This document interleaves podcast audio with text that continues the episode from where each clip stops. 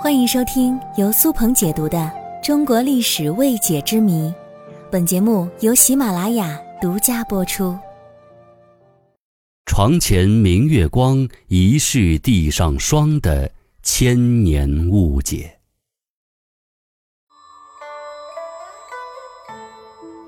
李白素有诗仙的称号，据说其生平作诗有三千首。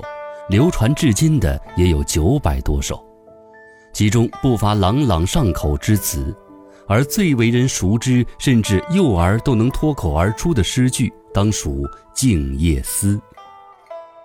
床前明月光，疑是地上霜。举头望明月，低头思故乡。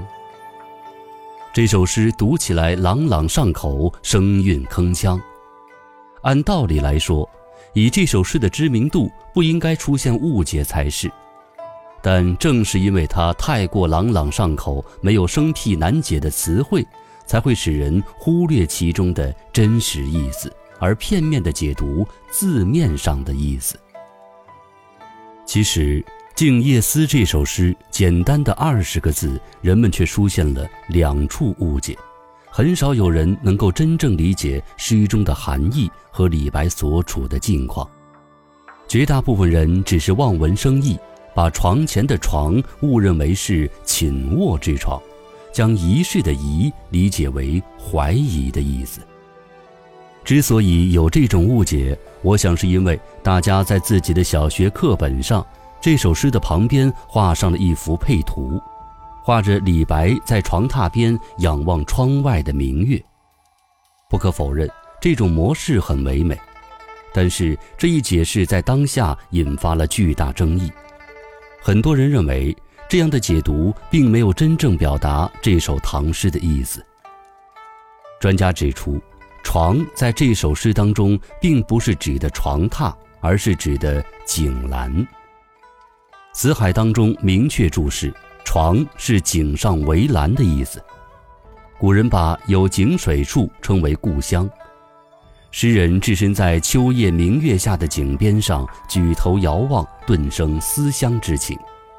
所以这里的床其实指的是井边上的围栏的意思，而井又代表着故乡，所以才表达出了思乡之情。除了这一处容易产生错误的地方之外，疑是地上霜，也是一句容易闹笑话之处。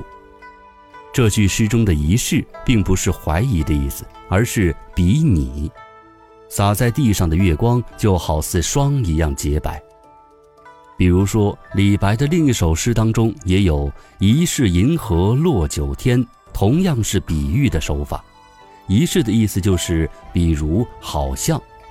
再比如。山重水复疑无路中的疑也是同样如此，千万不要当怀疑来看待。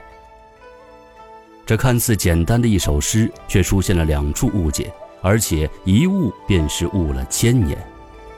总而言之，两句诗中的意思应该为：井栏前的月色好像在地上铺了一层寒霜。听完这期节目的你。当你的孩子在问到这两句诗意思的时候，你就可以拍着胸脯的告诉他诗中的含义，而不是胸有成竹的闹笑话了。